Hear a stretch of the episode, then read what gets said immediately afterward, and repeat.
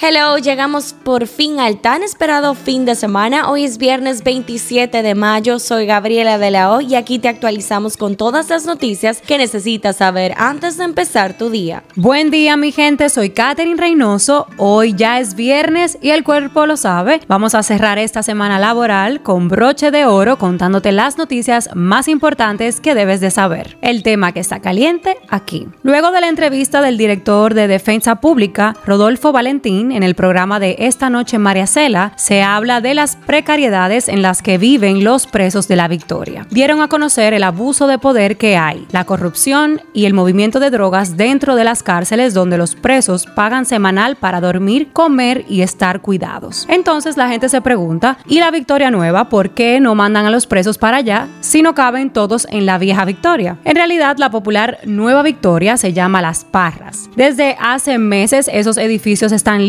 y pudieran mejorar la situación carcelaria, pero según el especialista en sistema penitenciario, Roberto Santana, hay un personal en la Procuraduría que por alguna razón entiende que ahí no se puede meter a nadie hasta que auditen hasta la última varilla y que el gobierno en realidad no tiene como prioridad el sistema penitenciario. Roberto envió un comunicado a los medios diciendo, me parece correcto que se audite, es lo que hay que hacer y lo, lo que he pedido y lo que el país espera de este Ministerio Público. En tanto, no creo correcto hacer esperar por tan largo tiempo a miles de personas en esa situación inhumana. Miriam Germán también dio su versión. Explicó que el hacinamiento de la Victoria se resolverá cuando el Estado termine de readecuar el complejo de la Nueva Victoria o las Parras. Dijo que durante su gestión se avanzaron los procesos, pero que efectivamente tienen que esperar la auditoría de la Cámara de Cuentas porque es parte del expediente de la operación Medusa. El tema que está caliente allá. El monumento memoria de las víctimas que ha surgido fuera de la escuela de Uvalde, donde 21 estudiantes y profesores perdieron la vida a manos de un pistolero el martes, está trayendo a los familiares al lugar. Un número creciente de flores, globos y velas cubrieron el jueves el césped del exterior de la escuela primaria Rob, junto con 21 cruces de madera blancas hechas a mano. Cada cruz, cuidadosamente pintada, lleva el nombre de uno de los 19 niños y niñas y dos profesores que murieron en el tiroteo. Esto es lo que está trending.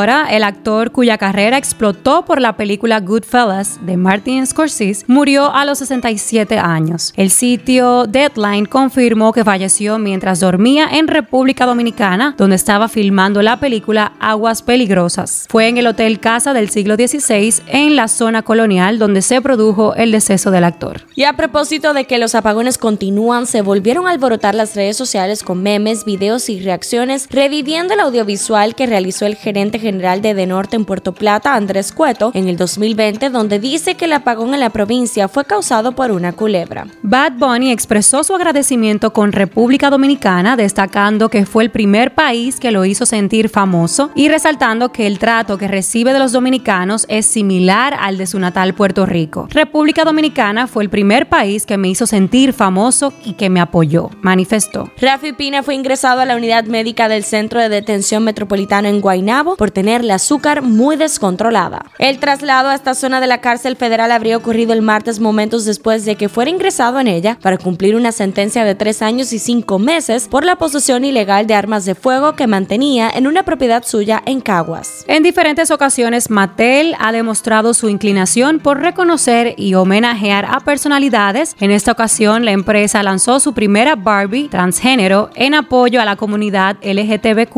y basada en la actriz trans Laverne Cox. La cantante colombiana Shakira será juzgada en España acusada de defraudar 14.5 millones de euros al fisco, simulando no residir en el país y ocultando ingresos mediante un entramado con sede en paraísos fiscales. La coronela de la Policía Nacional Isabelita de los Santos Pérez hoy está siendo procesada de manera disciplinaria por la agresión que encabezó contra un grupo de periodistas del Listín Diario, CDN Canal 37 y el Defensor del Pueblo en el Trascendió este jueves en redes sociales que Joe García, esposo de la maestra asesinada en el tiroteo de Texas, Irma García, falleció a causa de un infarto. Según informan, la pareja estuvo casada por 24 años y tienen cuatro hijos. Tras esta masacre, se dispararon las ventas de mochilas antibalas para niños en Estados Unidos con un porcentaje de 800% de aumento. ¿Qué es lo que se mueve en República Dominicana? Parques, plazas y avenidas comienzan a llenarse del rojo rojo y naranja de los framboyanes, un espectáculo floral muy esperado por los citadinos. Politiqueando un chin. 14 de 18 senadores aprobaron en segunda lectura el proyecto de ley sobre fideicomiso público sin la participación de los partidos de la Liberación Dominicana y Fuerza del Pueblo, quienes se retiraron por incidentes ocurridos en la sesión. El vocero del bloque de senadores del PLD, Iván Lorenzo, presentó ante el hemiciclo un proyecto de resolución para interpelar al director general de prisiones, Roberto Hernández. Hablando un poco de salud, el Ministerio de Sanidad de España ha notificado este jueves 25 nuevos casos positivos de la viruela del mono en su territorio, lo que eleva la cifra total a 84, situando a España como el país con más personas infectadas fuera de las zonas endémicas. Un shot deportivo. El trofeo de la Liga de Campeones, cuya final disputarán el sábado el Liverpool y el Real Madrid en el Estadio de Francia en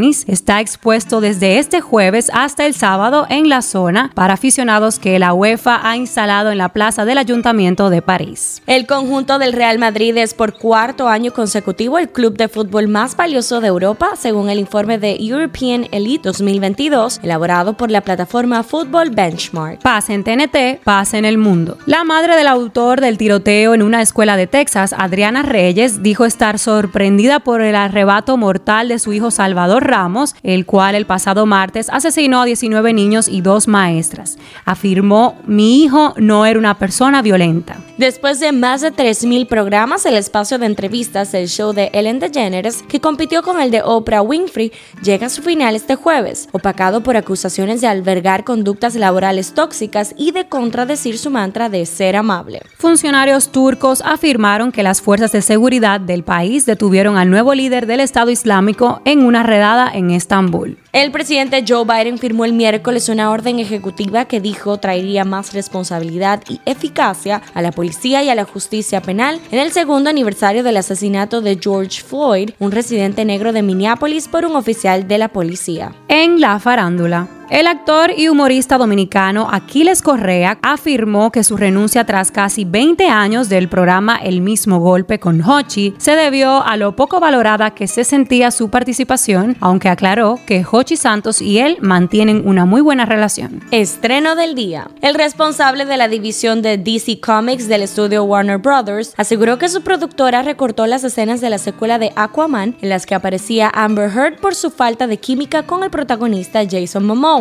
Según este directivo, la mala prensa que arrastraba a la actriz por su turbulenta relación con Johnny Depp, a quien acusa de violencia machista, no fue determinante para reducir los minutos que aparecería en la cinta, contradiciendo así la versión de Heard. Cifra del día, 40 minutos. Testigos aseguran masacre en Texas duró unos 40 minutos y finalizó cuando un equipo de la patrulla fronteriza abatió al agresor. Este shot llega a ustedes gracias a Harina Mazorca. Esto ha sido todo por el día de hoy. Recuerden seguirnos en nuestras redes arroba el punto shot para más actualizaciones durante el día. Nos vemos cuando nos escuchemos.